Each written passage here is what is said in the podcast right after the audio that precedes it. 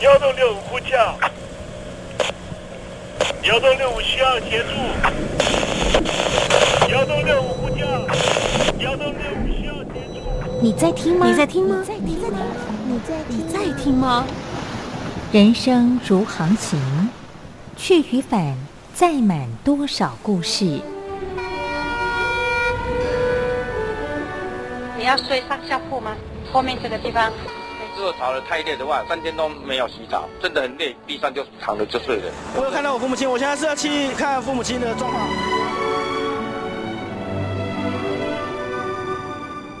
聆听故事湾，让每个故事找到属于自己的码头。我到了那儿以后，我们就往妈妈家去。我一到那边，就感觉我妈妈已经她能够活活下来容不容易，我知道。他没他没跟我讲，我也不敢问，好好苦。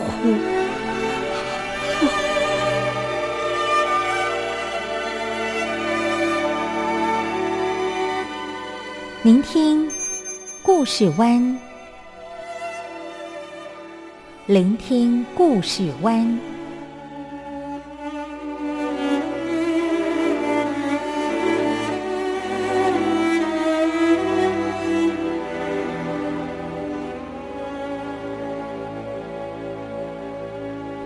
故事总有一个停泊的港湾。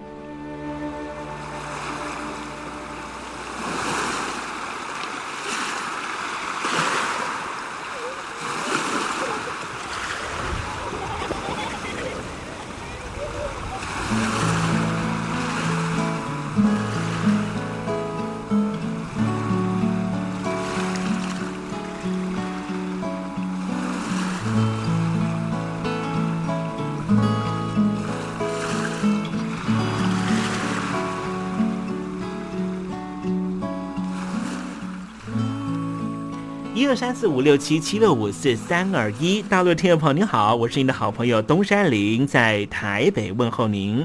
正在为您进行的栏目就是聆听故事湾，一二三四五六七七六五四三二一，全年无休，每天在空中为您服务。您在每天的凌晨三点十分，或是傍晚的六点十分，都可以在光华之声频道收听到这个栏目，聆听环宇趋势。不用太多解释，因为聪明的你心中自有诠释。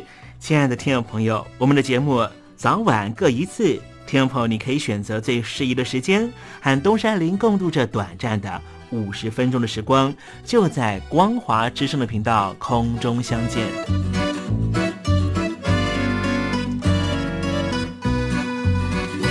那么，听众朋友，收听、聆听故事湾东山林的节目，到底能够听到什么样的内容呢？尤其啊，我们环宇全世界，焦点放到神州大陆啊，光是整个中国大陆呢，就有将近九千家不同的大大小小的电台了。我们的节目到底有什么不一样的地方呢？嗯，让东山林自吹自擂一下吧啊。宫中频道何其多，赵钱孙李挺能说。热点平地上直播，仔细听来差不多。直播室外领导多，你说他能怎么说？开场才说查黑窝，碰上土狼不敢摸。主播低头翻翻稿，导播左右反复搓，想到孩子泪婆娑。好了好了，都别说，且听东山林怎么说。东山林不是红太狼，也不是那喜羊羊，亲亲海上一叶周，才能自在自在说。客官呐、你拉把椅子随便坐，袒胸露背床上卧，怎么自在怎么做，就当这是自己家，自己家。睁大眼睛，show time！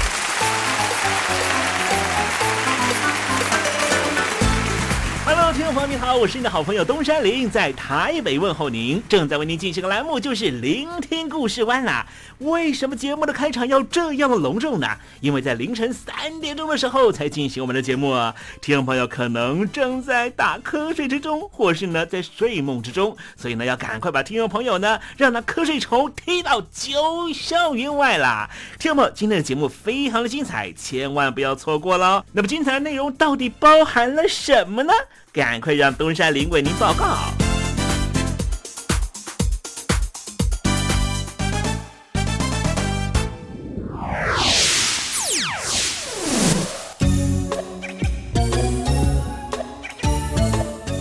星期五，星期五，猴子去跳舞。十年前，在中东地区所引动的阿拉伯之春的这个啊、很重大的革命啊，民主革命呢，让中东的不同国家呢也出现了不一样的转变。有人认为说，中东就会因此重新诞生了，但是呢，实际上呢，好像也没有如此。我们今天要谈的是埃及这个国家。埃及呢，也是呢受到了阿拉伯之春的影响，所以当时呢，也对于这个过去的军政府呢做了一些挑战啊。那么其中最主要的力量呢，就是埃及内部的一个组织，叫做穆斯林兄弟会啊。后来穆斯林的兄弟会的代表呢，这个穆尔西确实也选上了总统。但是不久之后呢，因为啊，他认为上台之后要赶快的把这个军政府的力量给削减，反倒是引动了军方的反弹跟反扑，他自己的权力就是啊、大权旁落啊。其实有很大的原因也是因为他自己呢，在施政的措施上面呢是非常非常的保守的。比方说呢，他任内呢，他就要推动这所谓的宗教法啊。这让呢这个中东地区的埃及相对来说比较开放这个国度呢，很多的民众也觉得非常的反弹呐、认为说支持本来支持你的时候你是这样子想，但没想到你上了台之后呢，那果然就换了一个脑袋了哈。好，待会呢，我们在时政你懂的环节里面呢，再跟听众朋友谈一谈这穆斯林兄弟会到底为什么呢，跟埃及的呃政情呢，一直都有这种千丝万缕的关系了哈。待会再跟听众朋友详细的介绍。那么今天节目的下半阶段为您进行的环节就是军心似我心。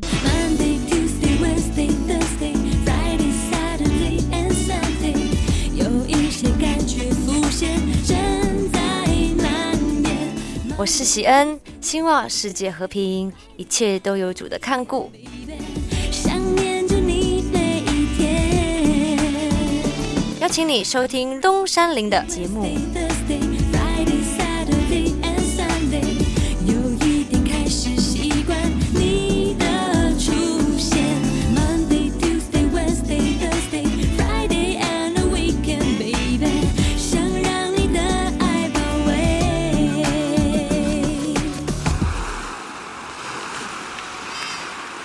这里是光华之声，在台北发音。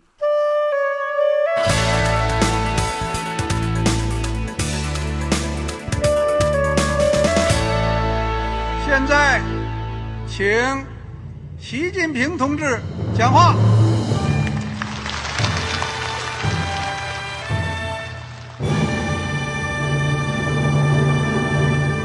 中国梦必须紧紧依靠人民来实现。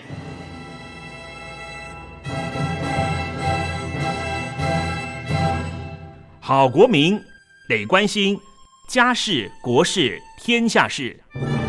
呃，谢谢发言人。我们注意到啊，现在那个外面有很多关于前中央政治局委员周永康的一些消息和报道。我不知道发言人对这个事情有没有什么可以呃透露、可以披露的？国家对于公事啊，不是什么东西都要公示的。我只能回答成这样了，你懂的。作为天津市来说，每年要偿还的这个公路建设的贷款量有多大？哎，这个郝国民这个偿还的，得回避时政敏感议题。因为他这个这个事儿我就不好再说的太细。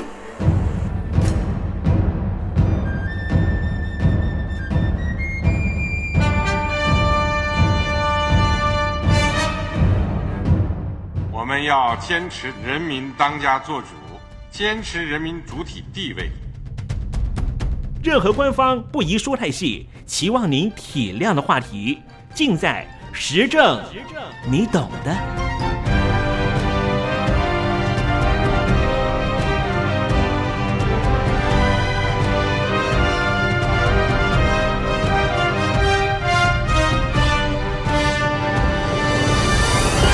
我只能回到这样了，你懂的。那些官方无法为您说太细的事情，就让东山林为您详细的说明白。天婆早上好，晚上好，正在为您进行的栏目就是聆听故事湾。此刻为您进行的环节就是时政，你懂的，一同关心焦点话题。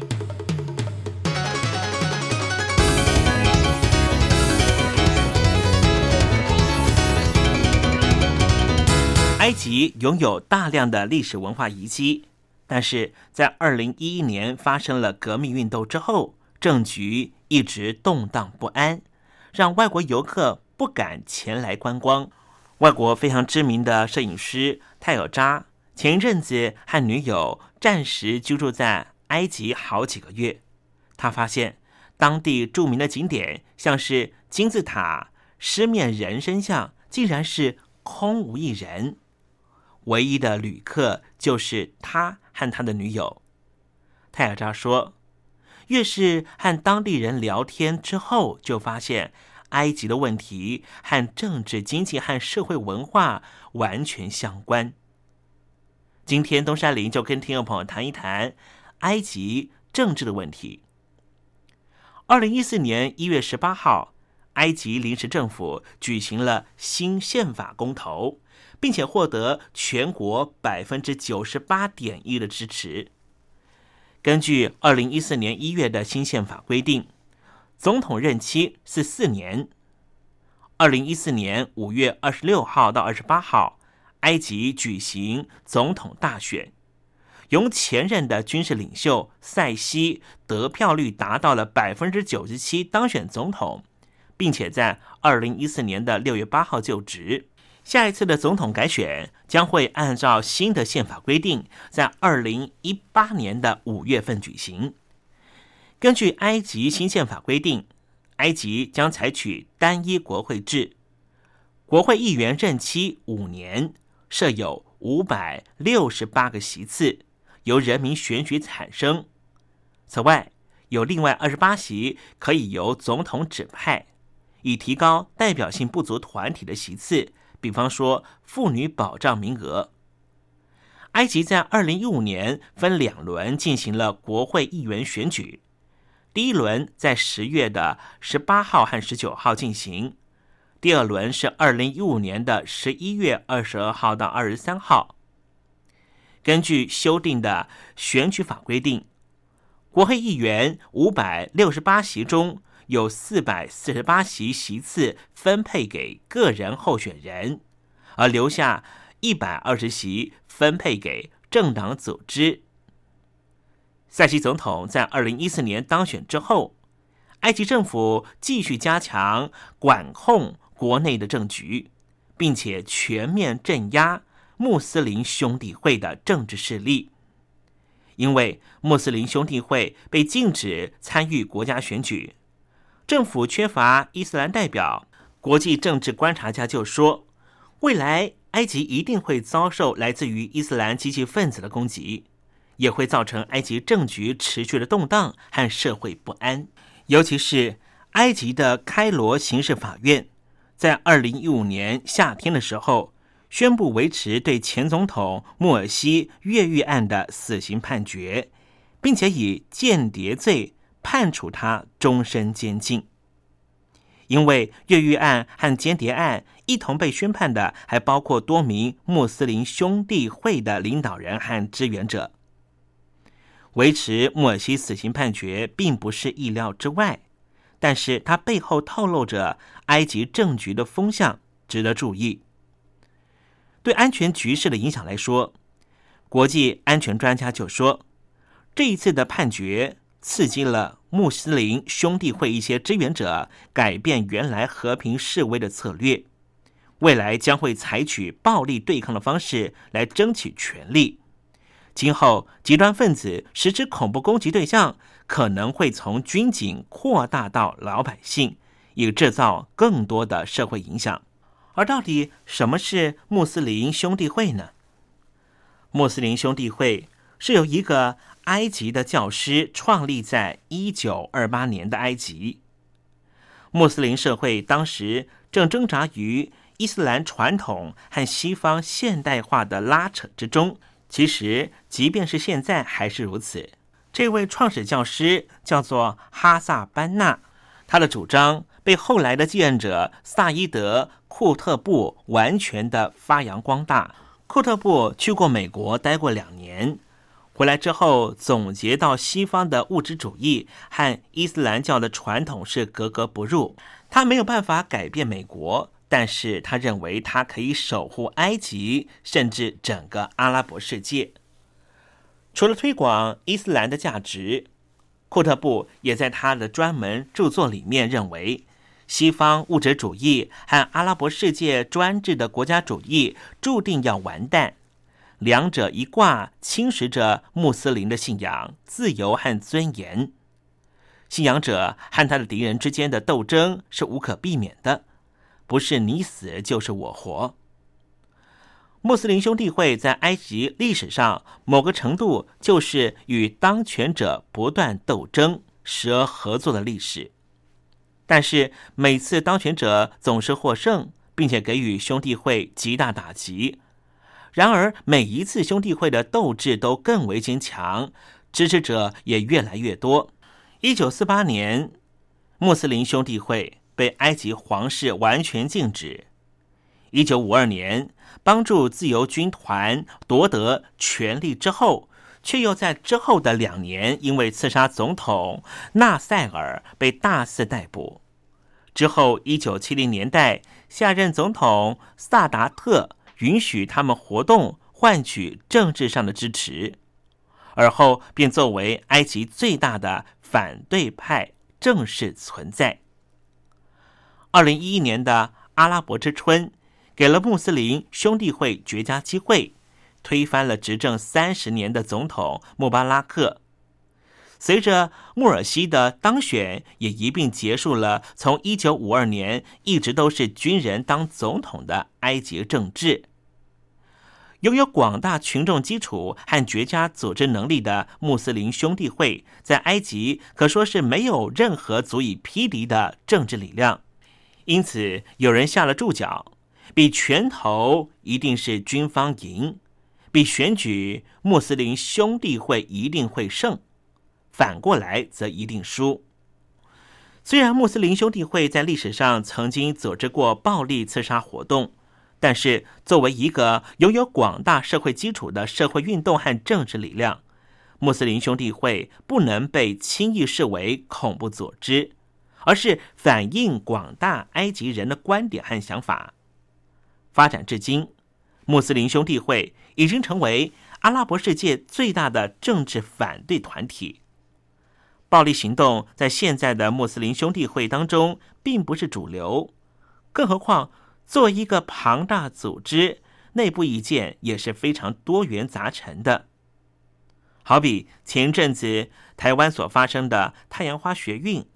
每一名学运参与者都有各自独特的想法，不能够一概而论。所以在二零一六年年初的时候，台湾的国会进行改选，当时参与太阳花学运的所有的分子，并不是都属于同样的时代力量政党，甚至在选举的过程中还彼此分属不同阵营。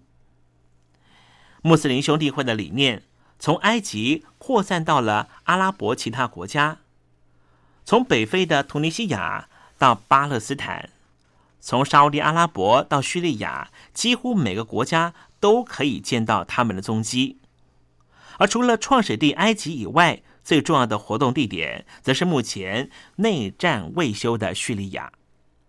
不过，因为穆斯林兄弟会的分布如此的广泛复杂。各分部没有统一的指挥，也没有共同议题，而是各自在所属的国家奋斗着。各个国家的穆斯林兄弟会更像是受到同一种思想启发的团体，而有哪一些团体或政治势力和穆斯林兄弟会相互看不顺眼呢？第一个就是世俗的独裁政权，和穆斯林兄弟会处不来的，就像刚刚东山林所讲的，首当穆斯林世界的世俗独裁政权。而镇压兄弟会最残暴的，就属兄弟会成员最多的叙利亚和埃及。最近的例子就是二零一五年三月二十四号的时候，埃及法院一次判处五百二十八名穆尔西前任总统的支持者死刑，其中包括了一些兄弟会的高级成员。五百二十八。一般正常国家执行一两个死刑就可以上新闻了，一次五百二十八个死刑，只能够显示在埃及军方领袖塞西的独裁之下，对付穆斯林兄弟会的手段是越来越残暴。连这一次政变的支持者沙地阿拉伯都私下抱怨，似乎这样有一些太超过了。当然，历史上世俗独裁政权不止一次残酷的剿灭穆斯林兄弟会。早在一九八二年的时候，那时候的叙利亚政府还在老阿塞德的统治之下，也就是现任叙利亚总统的爸爸，他就只是对于穆斯林兄弟会当时在叙利亚的大本营哈马这个地方进行残酷的屠城。当时就杀了将近四万人左右。世俗独裁政权和穆斯林兄弟会处不来的原因，除了兄弟会视世俗政权为信仰敌人之外，更重要的是，穆斯林兄弟会本身的政治企图，最终便是取代世俗政权。对于任何一个独裁政权来说，夺权当然无法容忍。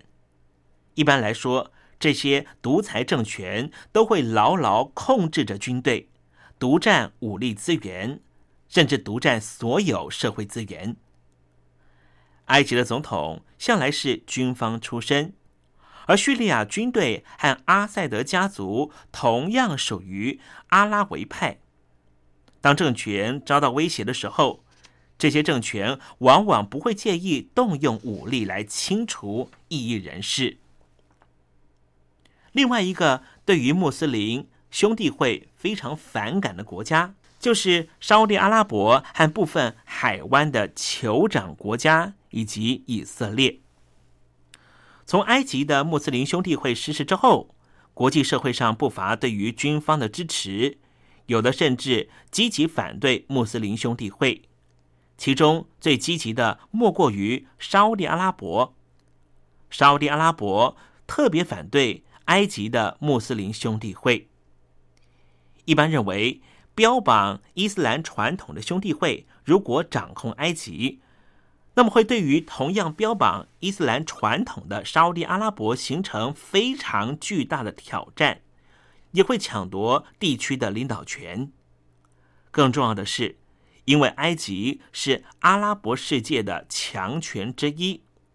使得意识形态斗争的担忧就更为迫切。沙地阿拉伯是伊斯兰保守势力瓦哈比派的大本营，主张恪守《可兰经》的教导和回到穆罕默德时期的生活方式。因此，沙地阿拉伯不仅大力援助军方重新掌权的埃及，更在外交上试图切断穆斯林兄弟会的资金。不久前，沙地阿拉伯联合巴林和阿拉伯联合大公国一起以召回大使的方式施压长期支持穆斯林兄弟会的卡达。沙地阿拉伯甚至私自要求英国政府调查在英国的穆斯林兄弟会。目前逃亡的埃及穆斯林兄弟会成员计划把总部搬到伦敦。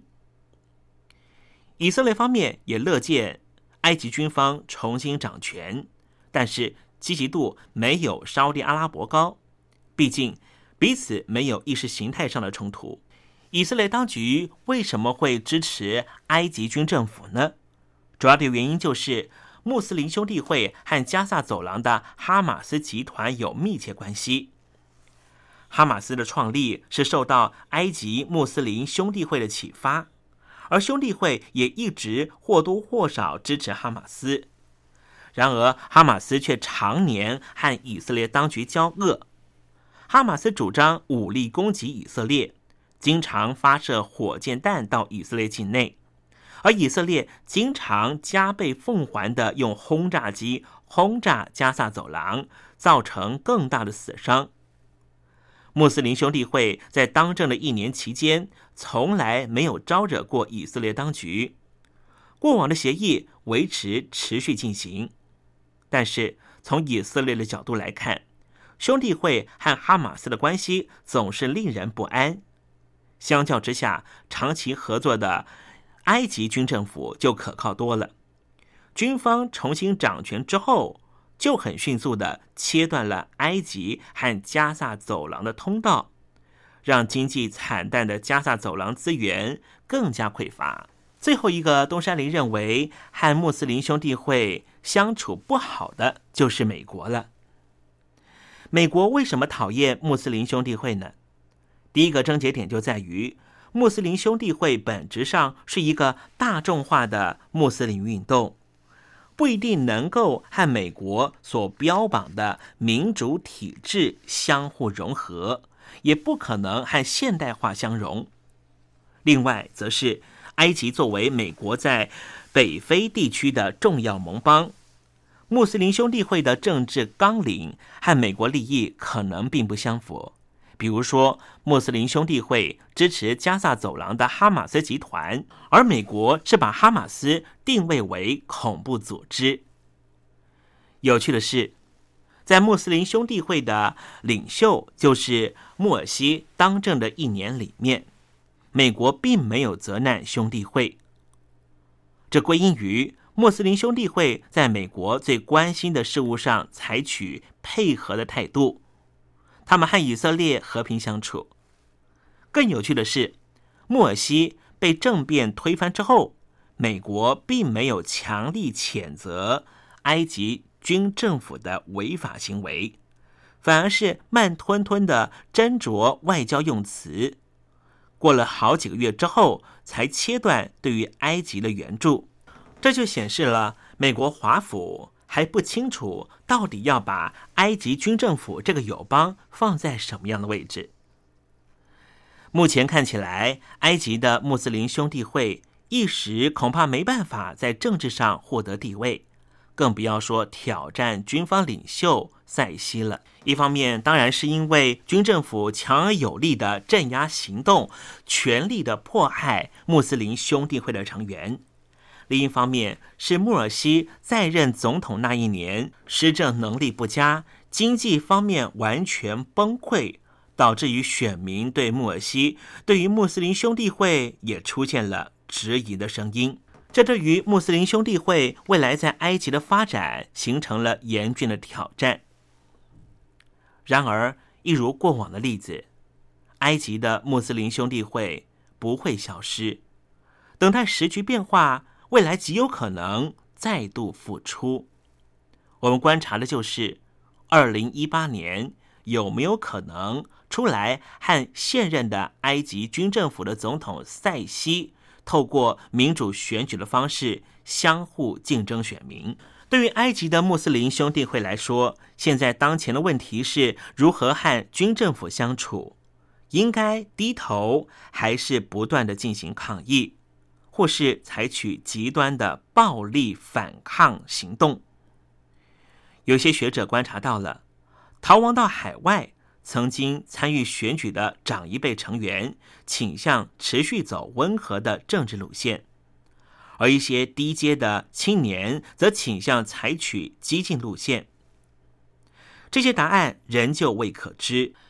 然而，在等候答案的同时，东山里也观察到。埃及穆斯林兄弟会大量的成员纷纷外逃到海外，然而，这可能就是埃及当局现任军政府的总统塞西所希望的。这些有力量的、有论述的异议分子，纷纷在海外，又如何有机会在二零一八年和我竞争总统大位？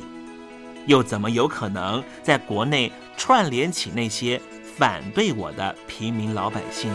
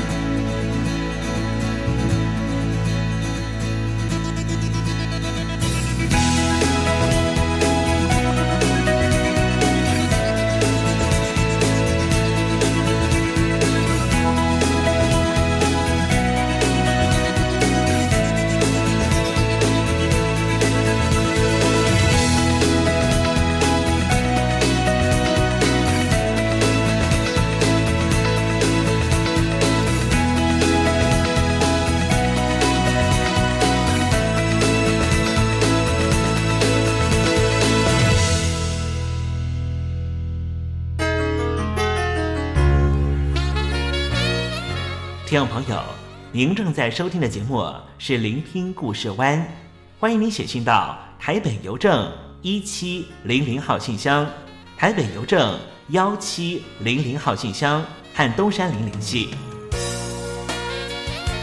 东山林就是东边的山里有只麒麟的东山林，东山林等候您的来信哦。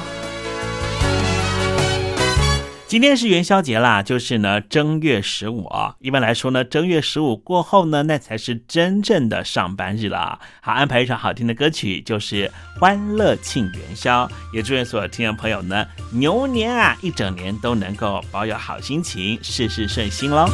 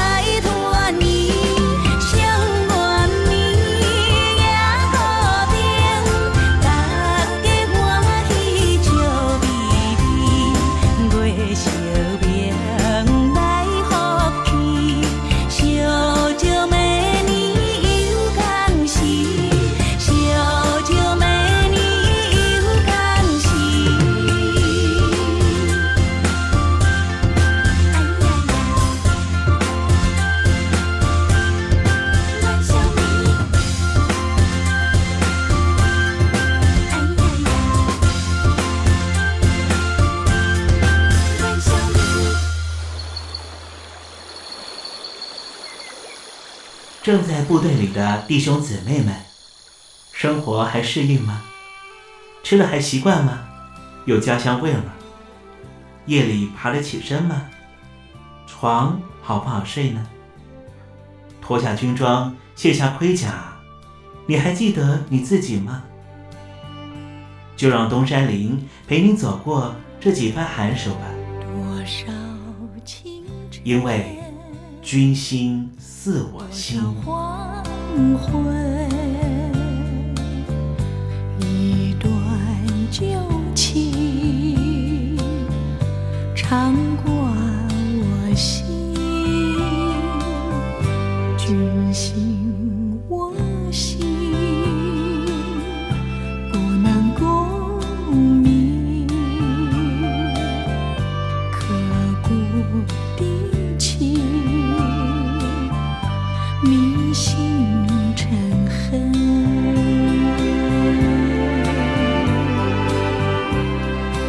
君心似我心。听众朋友，不是每一段亲密关系都会以失败收场，有些恋情可以顺利的走向婚姻，或是成为长久稳定的伴侣，但是有些则是感情慢慢转淡，最终以和平分手收场。没有任何争执翻脸，而留下美好的回忆长存心中。可是实际生活里面啊，尤其是二十多岁出头的年轻人，年轻气盛，特别容易经历很糟糕的分手经验。如果这个时候又身处于比较桎梏的环境，像是在部队里面正在参军的过程里面被分手了，心里头肯定非常难过。所以，如何妥善处理分手、处理自己情绪的问题，这就是充满学问的课题了。今天在节目里面啊，东山林特别邀请到台湾最知名的两性关系的专家陈爱妮，告诉我们如何处理在部队里面、在桎梏的环境里面面临到被分手的局面。大家好，我是作家、画家陈爱妮。人生的健康需要有免疫力，其中一种非常重要的情变免疫力，不知道你是不是具备呢？首先，我要向各位年轻朋友们喊话，那就是我的恋爱理论。所有的恋爱只有最后一次有结果，所以绝大多数的恋爱都是没有结果，而是结束。这是我在七挑八选四加偶系列里面一而再、再而三的向年轻朋友喊话：爱情它是一种充满变数与变化的有机体，它如果不是变浓，就是变淡；它如果不是男的先厌倦，就是女人先变心。有的时候是因为两个人内部的因素会改变，有的时候是因为外在条件而改变。坦白说，爱情的千变万化就是爱情迷人的原因。再套一句我的人生格言。人生唯一不变的真理就是事情一定会变。我要请各位年轻朋友一定要接受变的必然。那么在情变当中，我们就可以学习经验，而不是得到创伤。我们一定要培养自己对于情变的抵抗力。那么这样子才会成为一个 LQ，也就是我们说的 Love L O V E 的高手。尤其是入伍的朋友们，因为两个人两地相隔，然后造成本来就经不起考验的感情会兵变。根本就不必压抑，因为他就像一个体质弱的人，天气一冷就容易感冒一样，这根本就是一件很自然又很平常的事情。有的时候你们两个根本就感情基础不稳固，还没有论及婚嫁，你们这个感情迟早就会变，只是因为入伍而提早发生变化。这种兵变，我们哪里需要对他大惊小怪、反应过度呢？所以建议大家培养情变免疫力。那么方法呢，在这边建议几项。第一就是前面向大家强调的，感情一定会生变的必然性，必须要建设这样子的心理建设。第二，我们要借着情变的经验，提升自己的挫折容忍度，这个在将来的社会生活当中是很需要的。第三，我们要感谢曾经拥有的经历，而不要去否定它。你可以把它写下来，你也可以把它写成歌词哦，我觉得将来是非常好的回忆。第四。我们正好要借着在部队里面的生活，它是非常单纯的，所以我们可以从事一些深入的思考以及哲学的这种阅读。第五，我们积极的投入部队的这个团队活动，学习另外一种建设性的人际关系。第六，我们主动选择一两种技能或者是体能的操练来转移啊发泄我们的精力，诸如此类，说不定就因为你面对了兵变，所以你在军旅生活当中可以蜕变成一个哇，说不定是个哲学家，还是技能高手，或者是乐观的 SQ 高手。到那个时候，你回头一看，你还会感谢曾经发生过兵变呢。在这边祝福大家，将来要有情感的美好幸福。恐怕过程当中的情变免疫力是不可免的一项本领哦。祝福大家，再见。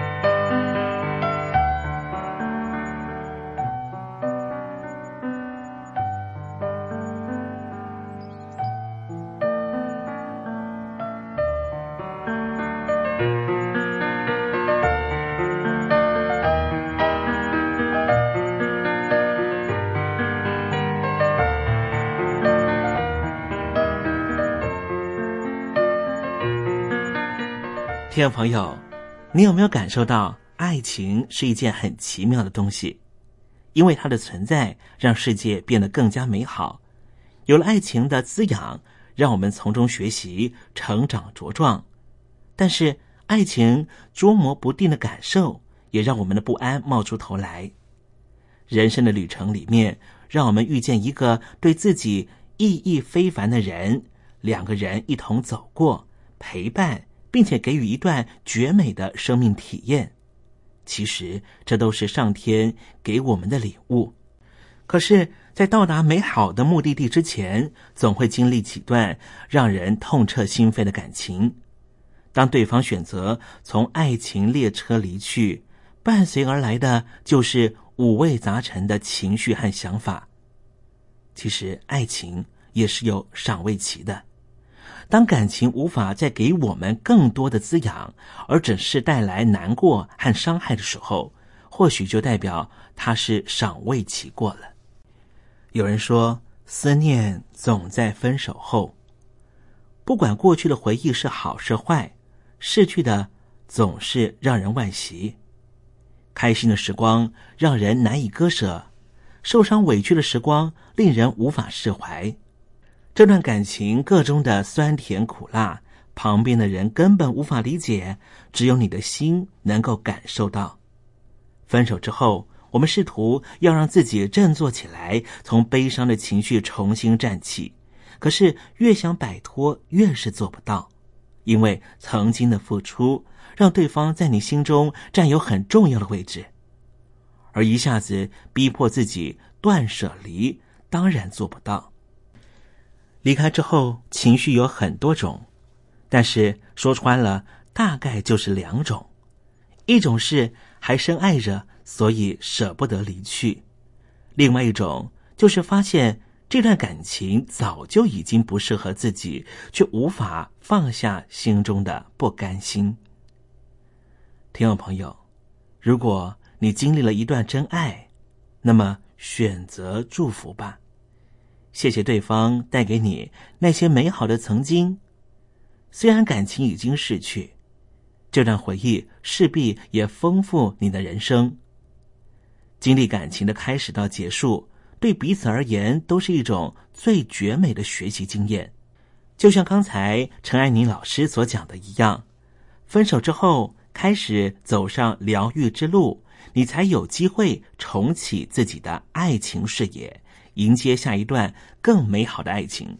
也许有些听众朋友经历过被劈腿的经验，那时候心里头的感受会更不好。可是，如果你的感受来自于不甘心，那就是因为比较心理。那么，你可以试着用别的角度来思考一个问题，就是同归于尽，让两人都不快乐。但是放手，并不只是让他走，同时也是放自己自由。你没有必要在两人形同陌路的时候，把彼此的快乐和痛苦都捆绑在一起。事实上，关系是两个人的事情。如果他不愿意和你同甘共苦，就算是煞费心机，你也根本绑不住他。有些人看透了一件事儿，就是那些不爱了却又不想走的人，可能是因为不甘心自己花了那么多心力在对方身上，最后却什么都没有得到，所以决定继续耗着，继续享受在感情里面所能够享受的资源。意思就是说。当一段感情走不下去了，但是你想着已经把青春都烧给他，当然会舍不得走。不过，听众朋友，我可以提供一个研究数字给听众朋友做参考。这是来自于美国哈佛大学的研究。他们的研究发现，当关系破裂之后，有新感情的人比没有的人对自己更为自信，而他的生活变得更好。当然。这不表示你真的要找下一个人，或是他劈腿你，而你也劈腿，而是从他不再爱你的那一天开始，我们可以练习把重心逐渐的从他身上移出来。